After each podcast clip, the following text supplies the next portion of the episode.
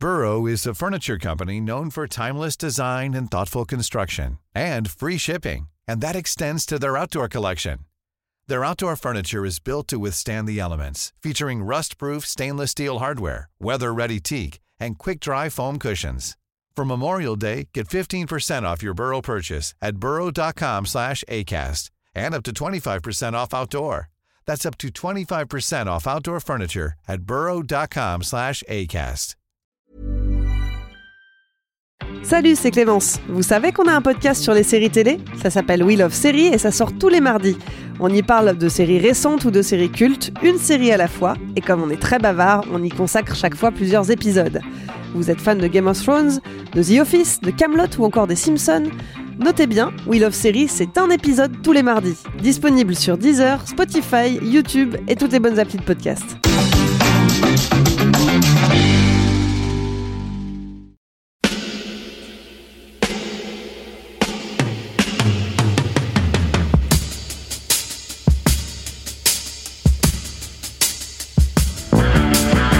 Copain Jack Burton, il regarde l'orage bien droit dans les yeux et il lui dit T'es si tocard que tu passerais pour un chef-d'œuvre de l'art moderne. Madame, je n'écrirai rien sur ce film, c'est une merde. Merde. Ce sont les gars qui se prétendent normaux qui vous déçoivent. Les dingues, ça ne fait jamais peur.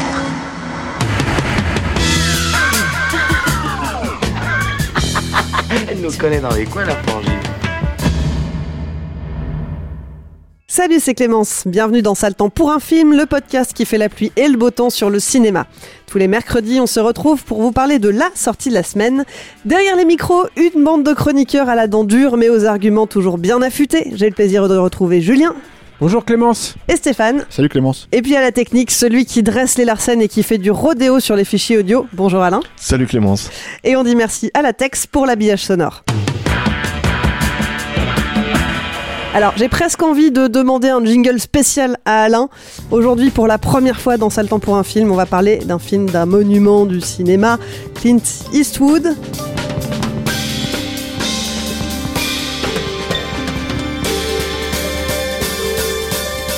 La pression un peu? Non, ça va? Ça va, hein, Aujourd'hui, donc, on va parler de Crime Macho. Dans ce néo-western, l'acteur-réalisateur renfile son Stetson et ses bottes de cow-boy pour incarner Mike, une ancienne star du rodéo devenue éleveur de chevaux. À la demande d'Howard, son ancien patron, il se rend au Mexique avec une mission, ramener le fils d'Howard au Texas, mission qui va bien sûr être plus compliquée que prévu. Avant d'être un film, Crime Macho, c'est d'abord un roman de l'auteur américain N. Richard Nash, publié en 1975. Et c'est d'ailleurs lui qui a coécrit le scénario avec Nick Schenk, qui avait déjà travaillé sur Grand Torino et La Mule. À l'écran, mais aussi à la réalisation, on l'a dit, c'est Clint Eastwood. Avec ce long métrage, il signe sa 39e réalisation pour le grand écran et son 24e film pour lequel il cumule les deux casquettes. Détail amusant d'ailleurs, ce projet lui avait été proposé il y a une quarantaine d'années. À l'époque, sa réponse avait été la suivante Je suis trop jeune pour le rôle, je ferais mieux de le mettre en scène et de proposer le rôle à Robert Mitchum. Alors forcément, la question se pose est-ce que ça valait le coup d'attendre? Crime Macho, ça sort en salle ce 10 novembre, mais est-ce qu'on va le voir au cinéma? Votre réponse en un mot, Julien? Euh, par réflexe pavlovien, oui. Oui. Clint Eastwood est le cinéma. Donc oui, On va au cinéma. donc on va au cinéma pour le voir et vous allez nous expliquer pourquoi. Alors, je sens que c'est un oui, mais un oui nuancé quand même.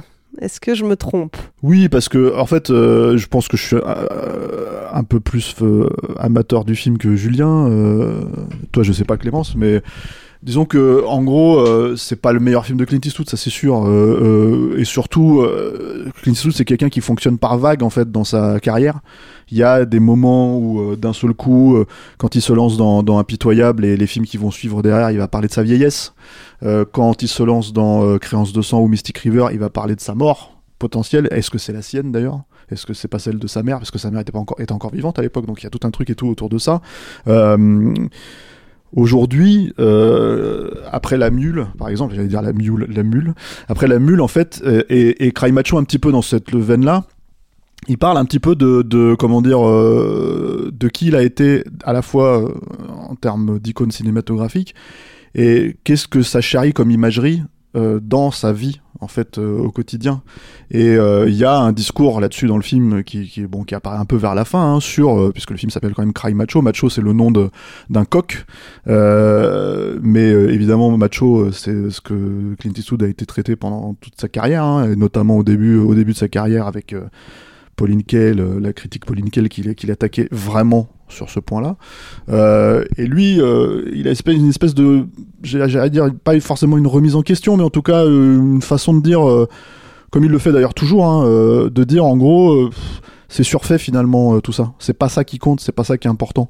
Et il y avait déjà de ça dans la mule en fait. Il y avait déjà l'idée en fait que son personnage soit quelqu'un qui sait en fait ce qu'il représente et sait qu'il a pu faire du mal en fait à cause de ça. Et ouais, quelque chose de l'ordre du regret, mais en même temps, euh, tout en étant, tout en restant lui-même, quoi. Et, euh, et égal à lui-même, parce que c'est le truc que tu peux littéralement pas enlever à Clint Eastwood. La raison pour laquelle moi, je dirais toujours que même les mauvais films de Clint Eastwood, faut aller les voir. Il y en a pas beaucoup, hein. Mais même les mauvais films de Clint Eastwood, il faut aller les voir. C'est parce que finalement, il n'y a pas quelqu'un qui est à la fois euh, peut-être, à mon sens, la plus grande star de cinéma. Enfin, qui, est là depuis 60 ans, quoi, euh, et, euh, et qui, en plus, en fait, euh, est toujours constante vis-à-vis de ce qu'elle raconte. C'est quelqu'un qui est très beaucoup plus nuancé qu'on veut bien le croire. C'est quelqu'un aussi qui finalement a beaucoup joué avec des personnages borderline et malgré tout en fait tu le reconnais totalement. C'est-à-dire que si tu suis vraiment la carrière de Clint Eastwood, si tu, ne regardes pas le personnage public mais vraiment le personnage de cinéma, il a une constance incroyable et arriver à se renouveler malgré tout là-dedans c'est que c'est une manière de parler de lui-même, c'est ce qu'il fait à chaque fois, quoi. Et euh, il le fait là encore une fois avec Cry Macho, je trouve de manière beaucoup moins euh, évidente que sur la mule, euh, beaucoup moins intéressante aussi. En toute honnêteté, ça serait pas un film avec Clint Eastwood, ça serait un film par exemple, ce qui est possible, hein, un film avec Robert Duval par exemple dans ce rôle-là. D'un seul coup, je pense que déjà un, ça charrierait beaucoup moins d'imagerie euh, iconique dans l'absolu, même si Robert Duval est un excellent acteur et quelqu'un qui est aussi là depuis très longtemps.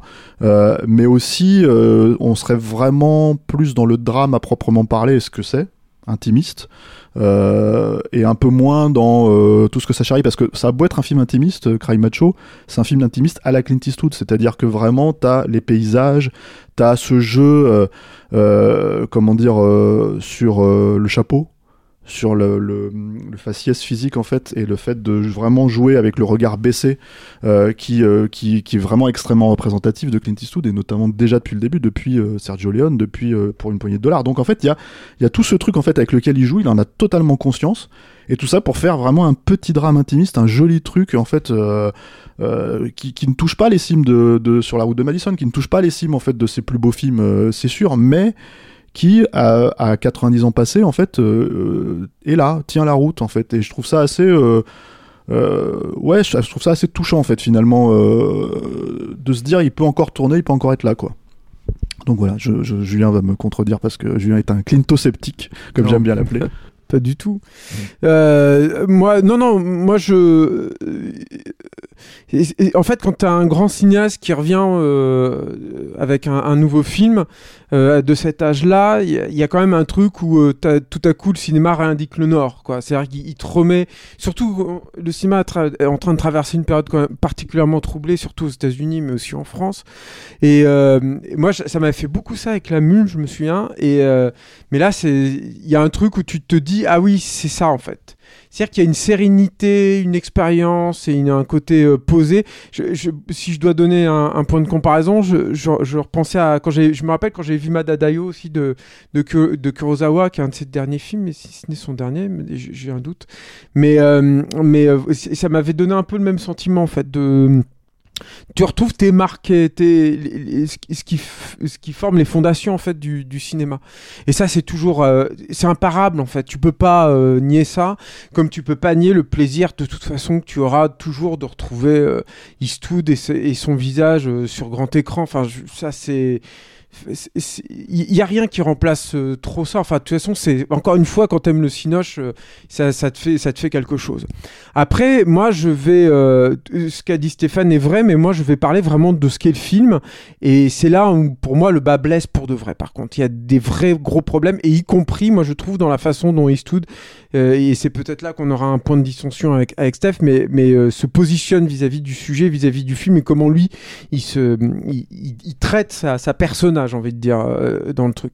Déjà, moi, je, alors, y a un, y a un, pour moi, je trouve un vrai problème de rythme, mais s'il y a un vrai problème de rythme, c'est, c'est pas simplement, tu, tu dis juste pas juste, bon, il y a un problème de rythme, c'est qu'il y a une raison derrière.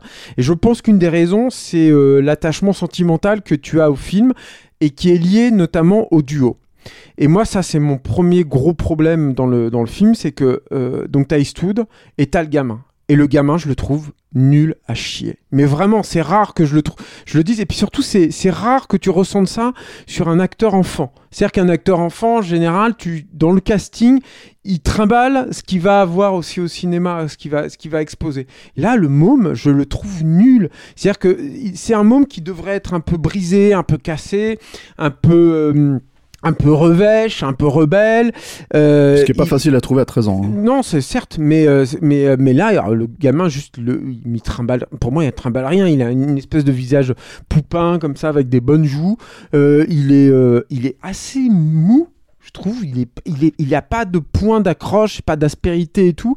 C'est, un, un truc un peu, un peu schmoll comme ça qui suit Eastwood et, et là le, le, le, le truc est d'autant plus euh, préjudiciable, je trouve, au film que bah encore une fois, faut le suivre, Clint Eastwood. Faut suivre un mec comme Eastwood.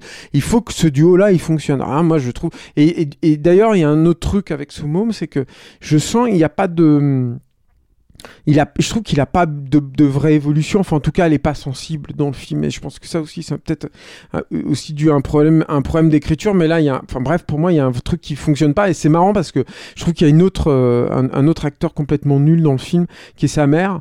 Je la trouve complètement à chier aussi. Et c'est marrant que les deux, j'ai, voilà, j'ai le même problème en fait, où je trouve qu'elle est, euh, elle- en- euh, je trouve qu'en plus son personnage est très très mal écrit. Il y a une, il y a une scène où elle, euh, mais ça c'est lié aussi du coup pour le, au personnage de d'Eastwood, mais il y a une scène où elle le drague plus ou moins Eastwood et je me dis mais qu'est-ce que ça fout là ça en fait? C'est- j'ai j'ai eu l'impression qu'en fait c'était là juste parce que bah c'est Eastwood et Eastwood il tombe les meufs quoi et euh, alors je sais que c'est plus compliqué que ça hein, Steph mais mais mais mais plaît. je me suis dit mais je me suis dit mais c'est complètement con enfin puis ça marche pas et, ça mène à rien ça, ça joue pas du tout dans le duo ensuite. Enfin c'est c'est c'est ça, fait partie des vrais des vrais problèmes.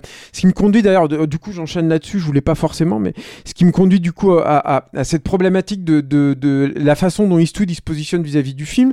C'est-à-dire qu'il y a, y a ce truc où effectivement ça fait partie du- d'une mouvance on pourrait dire d'un de moi je suis pas un exégète d'Eastwood comme Steph hein, mais je sens effectivement qu'il y a une mouvance là euh, euh, liée à la mule hein, notamment et notamment sur effectivement qu'est-ce qu'il a représenté et euh, le rapport avec le monde d'aujourd'hui, mais aussi euh, ce côté de, de vieux personnages acariâtres, mais dans le bon sens du terme, j'ai envie de dire, c'est-à-dire dans la, résistance à la folie du, monde contemporain.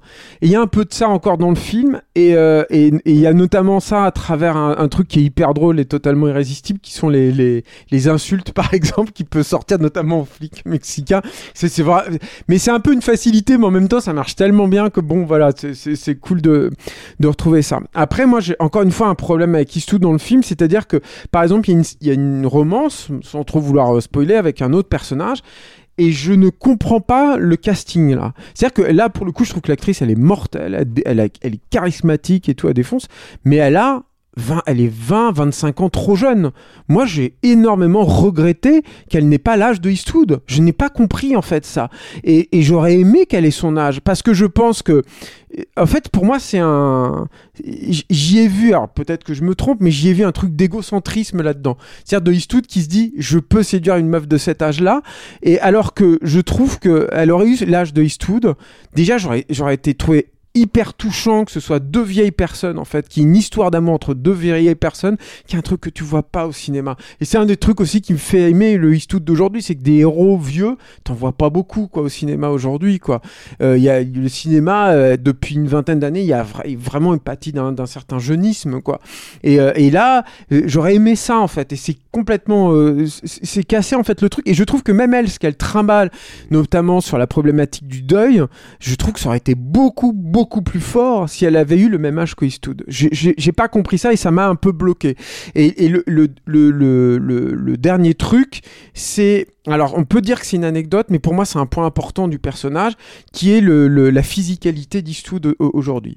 Euh, Clint Eastwood, il a 91 ans... euh, je sais pas quel âge il avait quand il a tourné le film. Peut-être que ça a été un film tourné avant la pandémie. Non, non, ça a été tourné après. Après, ouais, donc voilà. Et, et, et ça sent pendant, quoi. ça sent quand même, hein, avec tout le respect que je lui dois, et notamment ça sent sur sa façon de marcher.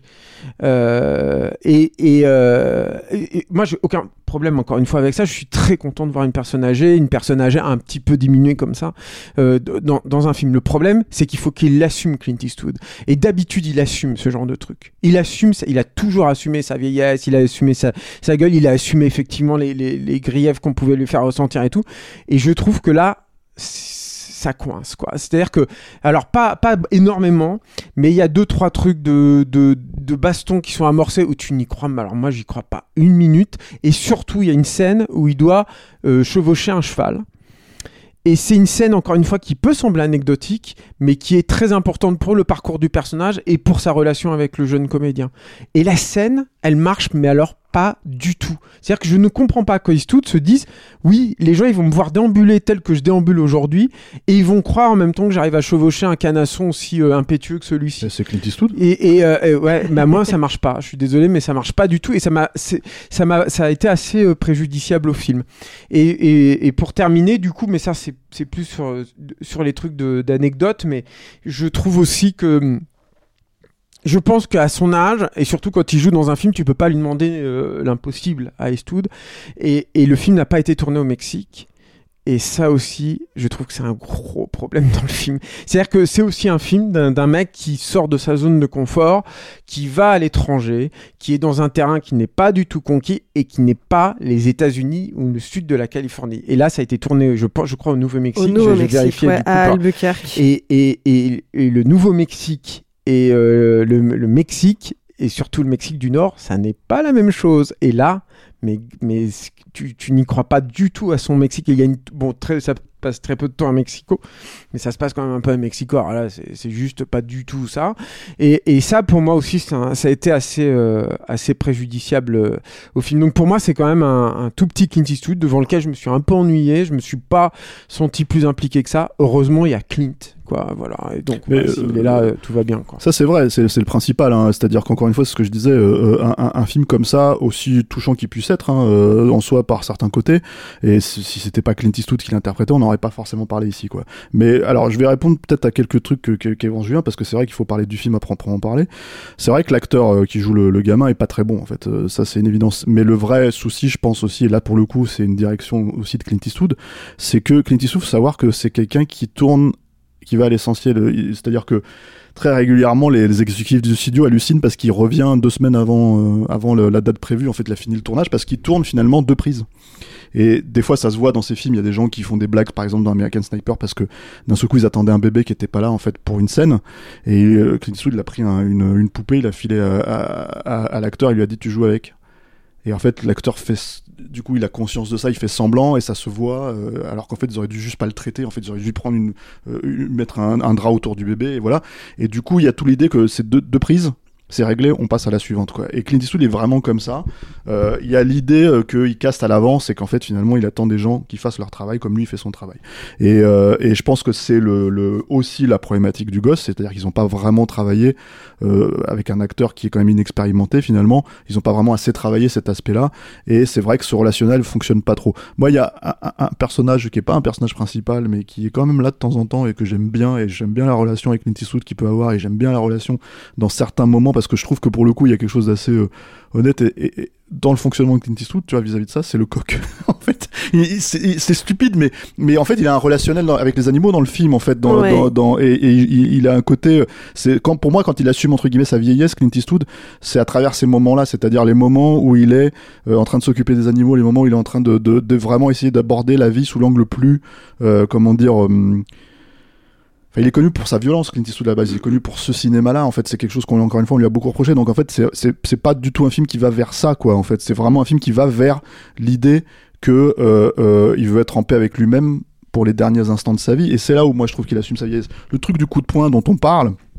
le truc du cheval, euh, je suis assez d'accord. Hein, ça- on le voit en fait, Clint Eastwood, qu'il a 91 ans quand on le sent et tout ça, etc. etc. Malgré tout, je pense que il s'en sort dans l'écriture. Par exemple, ces scènes, je pense notamment à un moment donné où il y a un mec qui les retrouve et qui veut les et, tout, tout le jeu en fait avec le gamin qui doit euh, mentir ou euh, dire la vérité pour savoir en fait si la liesse en fait publique va s'attaquer à Clint ou euh, à leur assaillant ça fonctionne, on s'en sort. Je me suis dit, ah tiens, ça, ça, c'est cohérent. Le, le- le coup de poing est peut-être en trop, mais en même temps, d'un autre côté, euh, je veux dire, euh, quand c'est un personnage comme Clint Eastwood qui joue sur son charisme et sur son fonctionnement, c'est peut-être moins flagrant parce qu'on a connu Clint Eastwood au, au top euh, de sa forme et tout ça, etc. Etc. euh, tu trouves pas que ça fait un rendez-vous manqué quand même là-dessus? Moi, je moi, trouve- je, moi, je sais J'aurais pas. aimé en fait qu'il l'assume parce que je pense qu'il aurait pu en tirer quelque Je, chose je- de je beau. pense en pas fait. que ça manque particulièrement. C'est comme le truc de. de alors, je vais peut-être euh, être un peu. euh, voilà, euh, c'est peut-être pas la mode de sortir ce genre de truc, mais en fait, euh, comment. euh, quand tu dis, euh, ouais, on a l'impression que c'est un truc d'ego, que Clint Eastwood il peut se taper euh, une nana qui a 40 ans de moins. Bah, Clint Eastwood il se tape des nanas qui ont 40 ans de moins. Et en fait, le truc, c'est c'est c'est Mais c'est c'est Clint. Eastwood, Ouais, mais c'est oui, mais c'est ces femmes. Oui, mais, mais ce Non, que je c'est veux pas, dire. euh, encore une fois, moi je m'en fous qu'il se tape une meuf qui a 40 ans de mo- moins, c'est pas le problème. Mais pour- Ouais, je dirais pour- 30 en plus. le- mais bon. Oui, mais bon, peu importe. Mais le, le- le problème, il est pas là. Le problème, c'est que pour ce truc d'ego, parce que pour moi c'est un truc d'ego, il loupe quelque chose. Vraiment, je sais pas, quoi. je sais pas. Encore une fois, je sais pas. Pour le coup, je sais pas tant si c'est un truc d'ego euh, que un truc de euh, comment dire. euh, bon, déjà c'est pas un Michael Haneke, hein. Tu vois, c'est un Clint Eastwood. Et, et le truc, c'est que par exemple, moi, ce truc d'ego dont tu parles, je l'ai vu dans True Crime. Non, parce que tu parlais d'avoir deux personnes âgées, euh, tu vois, euh, vraiment qui s'aiment. Enfin, tout- toute cette logique-là, c'est chez Haneke qu'on voit ça. Et en fait, euh, Pourquoi on n'aurait pas pu le voir chez Eastwood? alors, euh, ce que j'allais dire en tout cas, c'est que sur True Crime, euh, par exemple, c'était euh, euh, jugé coupable. Il y avait un moment donné où il jouait le vieux beau à 70 ans, déjà passé à l'époque, et il se, il se levait des nanas qui avaient 35 ans. Et là, effectivement, bon, ça a beau être Clint Eastwood, comme Sean Connery, par exemple, dans le Voltige, ça a beau être Sean Connery, tu te dis quand même, c'est c'est un petit peu, euh, comment dire, voilà, là, on parle d'une personne qui euh, a 60 ans, et je pense que dans la logique d'un film euh, hollywoodien, euh, c'est déjà une personne âgée en fait dans le- dans, dans l'esprit des gens. Et en fait du coup il y a cette idée en fait qu'elle puisse quand même tenir euh, comment dire euh, physiquement tête à Clint Eastwood. Clint Eastwood en fait indépendamment du fait que ce soit euh, comment dire une personne âgée c'est Clint Eastwood. Tu peux pas l'enlever ça je pense. Tu peux littéralement pas l'enlever du film. Encore et une fois, coup, c'est je c'est pas, pense- la- je c'est pas le pense problème, que- c'est qu'il y a un rendez-vous manqué là-dessus pour moi. Encore une fois, ça faut qu'on entende moi je, je je je je je trouve pas plus que ça. Et surtout à la limite j'ai envie de dire c'est pas forcément ce que je recherche automatiquement dans le film dans le sens où je l'ai déjà eu ailleurs si tu veux chez Clint Eastwood c'est ça que je veux dire. Donc à partir de là, euh, moi, euh, ce que j'attrape là-dedans finalement, parce que Clint Eastwood c'est quelqu'un qui tourne beaucoup, qui fait beaucoup de films, euh, ce que j'attrape là-dedans finalement, c'est l'idée même que comment, oui, qu'il y a ces moments de tendresse en fait. Parce que moi, pour le coup, je veux dire qu'elle est qu'elle est 30 ans ou 40 ans de moins, les scènes elles fonctionnent quand même. Je les trouve vraiment touchantes. En fait, tout le relationnel qu'ils ont entre eux, tous les moments où ils dansent, tous les moments où ils se parlent, le moment où ils se quittent, le moment où ils reviennent, en fait, tout ça, ça fonctionne pour moi. Donc, du coup, émotionnellement, je dis pas que je suis transporté, hein, mais je trouve que ça, ça marche. Je trouve que c'est vraiment, pour moi, c'est le cœur du film. Et quand je parle d'intimisme, euh, un peu spectaculaire, on va dire, parce que c'est des beaux décors, c'est des, plans larges, c'est en scope et tout. Euh, euh, et puis c'est Clint Eastwood avec son chapeau, quoi. Euh, bah ça marche. Moi, je, moi, je suis contenté en fait là-dedans. Alors peut-être que je me contente de peu, mais pour moi, Clint Eastwood, c'est pas peu. Donc, euh, donc, euh, donc voilà. Euh, quand je parlais du relationnel avec l'animal aussi, c'est que vraiment, il y a un moment donné où, le coq apparaît vraiment en fait comme comme un, ils en ont besoin dans le scénario. Alors, il faut préciser quelque chose donc pour les personnes qui n'ont pas vu le film, c'est que euh, le, gamin dans l'histoire, le, jeune garçon que Clint Eastwood doit récupérer euh, euh, au Mexique, euh, il a un coq qu'il a dressé au, au tout début de l'histoire. Il fait des il fait combattre son coq dans des combats de coq. Euh, et puis, euh, effectivement, comme tu le dis, le, le coq devient un personnage à part entière euh, au long de l'histoire. Voilà. Et c'est plus euh, parce que tu l'as dit tout à l'heure, c'est pas le macho, hein, je pense, qui qui, reti- qui a à retenir, c'est ce que ça veut dire en fait, qui est le, le courage, je crois. C'est il le traduit en fait. Le gamin, c'est ce qu'il lui dit, et je pense que c'est plus ça en fait à retenir. Sauf que, t'as que une le scène truc. entière de, de comment dire de, de où le gamin lui dit quand il voit Clint Eastwood, il le traite de macho aussi. Il lui dit c'est un mec fort, il est là, tu vois. C'est Ouais. la Macho, c'est le nom du coq. Voilà, mais c'est le nom du coq. Mais quand il voit Clint Eastwood à un moment donné, et qu'il voit Clint Eastwood à un moment donné en combat et en, enfin pas en combat, mais en, tout cas en, en tenir tête à, à ses assaillants, il- le gosse lui-même dit à Clint Eastwood, c'est un macho aussi, tu vois. Donc tu es comme le coq, tu es comme mon coq. Et l'idée même qu'à un moment donné, il lui en reparle dans la voiture à la fin, Euh, et Mais que Il y a un parallèle, mais je pense plus sur le courage que sur le machisme. En tout cas, Clint Eastwood parle de ça. Et on sait, encore une fois, c'est un, truc sur lequel on a attaqué. Et ce que je voulais dire, en fait, par rapport à la relationnelle avec le coq, c'est que moi, pendant une seconde, hein, à ce moment-là, dans le film, quand, quand le coq sort et qu'il commence à attaquer l'assaillant et tout, ce qui était marrant, en fait, c'était de, j'ai l'impression de voir pendant, pendant vraiment une petite minute, en fait, la relation entre Clint Eastwood et son singe dans, dans, dans Doute dur et dingue, en fait. Et tout ce truc un peu, voilà, où, où il, a un côté complètement, euh, enfin, il le fait naturellement, ça marche, en fait. Et ça marche, en fait, d'un point de vue euh, un peu humoristique, parce qu'il sait le traiter, ça. C'est pas un truc qui traite, euh, il y, a, y a un humour en fait chez Clint Eastwood qui, qui, qui fonctionne. Et je, je, je reviens aussi sur un autre petit truc que tu as dit sur euh, effectivement la, la, la, la femme, euh, la mère du gamin en fait qui, drague Clint Eastwood. Moi j'ai plus l'impression, alors sur le papier en tout cas, hein, euh, que c'est une scène en fait où euh, Clint Eastwood comprend pas ce qui lui arrive forcément là parce que c'est plutôt une, manière de montrer que en fait c'est quelqu'un qui est seul, c'est quelqu'un qui est veuf, il le dit, il le raconte, et plus tard, en fait, il va vraiment tomber amoureux de quelqu'un d'autre. Donc en fait, il n'y a pas cette tentation-là, il y cède pas, et en fait, si tu veux, c'est pas ce qui l'intéresse. En fait, donc, je pense que cette scène existe pour montrer en fait un peu mieux le- l'aspect euh, touchant et émotionnel en fait de l'amour d'histoire d'amour qui va suivre derrière quoi. Là vraiment en termes de euh, aspect charnel et aspect euh, tu vois sensuel quoi, tu vois ce que je veux dire? Du truc quoi. Parce que la femme la- l'actrice qui joue le, love interest de Clint Eastwood est, est, une belle femme quoi malgré son âge. Elle est hyper sensuelle elle est hyper comment dire elle a un truc en fait qu'elle dégage qui est super beau quoi tu vois. Et, et, et très touchant avec avec le fait qu'elle s'occupe de ses de ses petits enfants le fait de tout ça. Donc il y a tout un truc autour de ça qui je trouve vraiment aussi pareil euh, hyper bien casté hyper bien réussi quoi Alors c'est Natalia Traven, son nom. Ouais. Et à votre avis, elle a quel âge en vrai? Parce que la question a été posée. moi euh, je dirais euh, entre 55 et 60 Eh ben, moins que ça. Elle a 52 ans, très exactement. Donc, euh, quand même, euh, 40 ans de moins à un an près euh, que, que Clint. Voilà, et c'est oui, mais, euh, et c'est pas mais c'est pas marqué, elle, joue pas comme ça par contre, c'est-à-dire que en fait, des femmes de 52 ans euh, en l'occurrence, si tu veux, euh, c'est Jennifer Lopez hein, aujourd'hui. Donc euh, dans le cinéma hollywoodien, c'est pour ça qu'il y a aussi une distinction, c'est que peut-être que elle elle a euh, bah, c'est-à-dire que même Clint Eastwood, il joue pas vraiment 91 ans.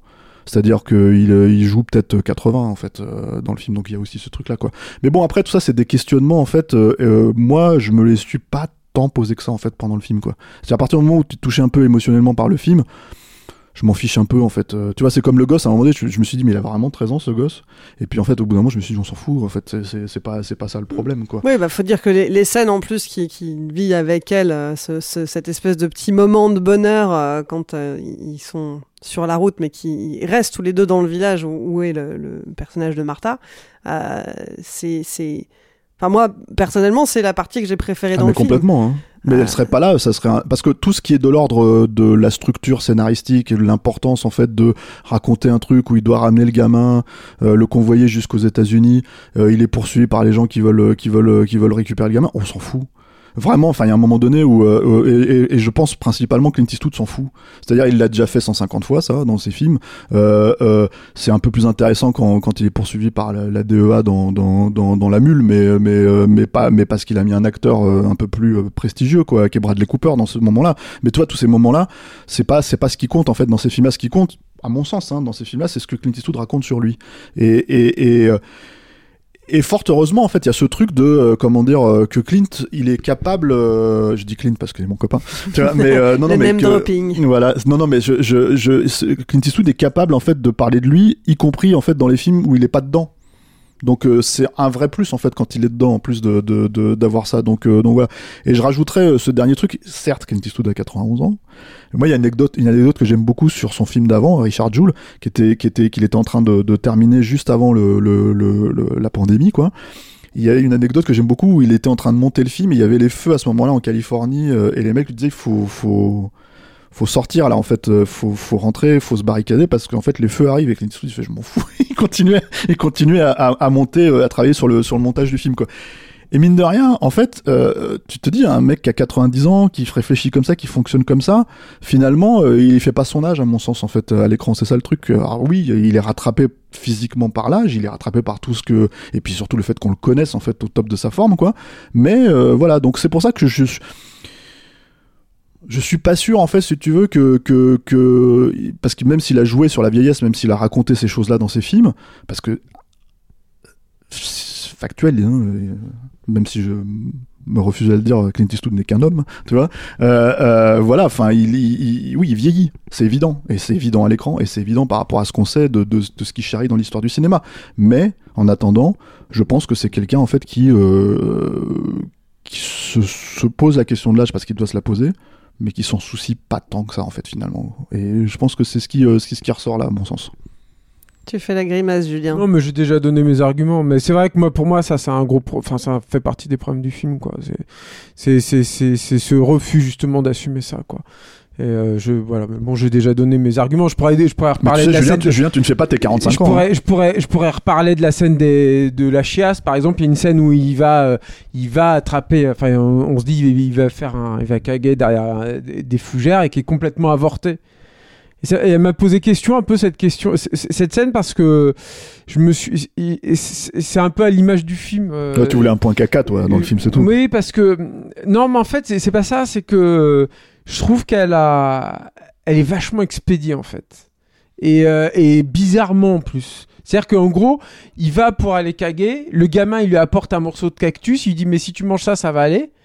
Clint Eastwood, il mange, il recrache tout de suite, il dit c'est dégueulasse, et hop, c'est expédié, c'est fini. Alors qu'avant, Enfin, la, la mise en place du truc. en tout- fait. Ouais, c'est interrompu. Mais je sais pas, il y a un truc qui. Enfin voilà, quoi. Et, euh, et c'est. Bon, je disais ça, c'est pas. Je, je, je me suis pas arrêté à ça. hein. D'ailleurs, j'en ai pas parlé tout à l'heure, mais c'est parce que tu me relances. Mais encore une fois, j'ai vraiment cette sensation-là d'avoir un, un truc qui est pas. Un truc qui est pas assumé. Il m'a pas habitué à ça, en fait, euh, Eastwood. Voilà. Et je trouve qu'entre ça et, et ce miscas du môme, euh, et puis cette euh, absence de, de, de ancrage réel, en fait, dans, dans, dans le décorum qui aussi me semble pas du tout anecdotique, bah voilà, moi c'est, je me suis un peu fait chier quand même, le- j'ose le dire, malgré Clint et tout. Mais ça, mais bizarrement, tu te fais chier, tu te dis c'est pas terrible, mais t'es content de le voir, quoi. Et puis ça te remet les idées en place. C'est ça, c'est ça, c'est, c'est les signes des grands hein, pour moi, des très très grands. Il y en a pas d'autres avec qui t'as ça, quoi. Bon bah écoutez, du Clint Eastwood, pas forcément mémorable, mais du Clint Eastwood quand même. Si vous voulez vous faire votre propre avis, Cry Macho est sorti en salle ce 10 novembre. On ne se quitte pas sans passer par la case répondeur. Le répondeur, c'est le moment où vous pouvez nous donner votre avis sur le film de la semaine. Vous avez adoré, vous avez détesté, vous n'êtes pas d'accord avec l'équipe et vous avez des arguments, dites-le nous. Pour ça, c'est très simple, il suffit de retrouver Capture Mag sur Messenger, enregistrer un petit message vocal et on le diffusera dans la prochaine émission. Ça le temps pour un film, c'est fini pour aujourd'hui. Julien, Stéphane, merci. Merci Clémence. Merci Clémence, mais pas merci Julien, parce qu'il a, c'est- il a fait preuve de clintosceptisme à un point où je ne sais pas si on peut passer cet épisode sur Capture Mac comme ça, et tu vois. Faut et- que tu et- mettes un avertissement. Il faut que je mette un avertissement Alors, parce que normalement Attention, cet épisode les gens, les, les gens, est empreint de clean. normalement les, gens- les gens savent que, que Capture Mac c'est la maison Clint Eastwood. Hein. On Donc, va euh, mettre une petite barrière. J'avais vu qu'il- j'avais dit qu'il y avait la pression hein, vrai. avant que c'est ça vrai, commence. T'as raison. Merci Alain à la technique aussi. Merci à vous. Et puis merci à vous qui nous écoutez et qui êtes un peu plus nombreux chaque semaine. Si vous nous découvrez, pensez à vous abonner pour ne pas rater les prochaines émissions. Et si vous nous suiviez déjà, attention, on a changé de flux pour ce podcast. On va bientôt arrêter de diffuser cette émission sur le flux originel de Capture Mag. Pour continuer à nous écouter et ne rien louper, il faut chercher Sale temps pour un film dans votre appli de podcast et vous abonner au nouveau fil. Pensez-y. Si cette émission vous a plu, vous pouvez nous donner un petit coup de pouce en contribuant à notre Patreon. Ça nous aidera à grandir encore. Pour ça, rendez-vous sur patreon.com, mot-clé Capture Mag. Et puis, il y a plein d'autres façons de nous aider. Vous pouvez parler de nous à vos amis, relayer ce podcast sur les réseaux sociaux, nous mettre plein d'étoiles sur les applis de podcast ou vous abonner à la chaîne YouTube de Capture Mag. Allez, je vous laisse. On se retrouve dans une semaine pour une nouvelle émission. Salut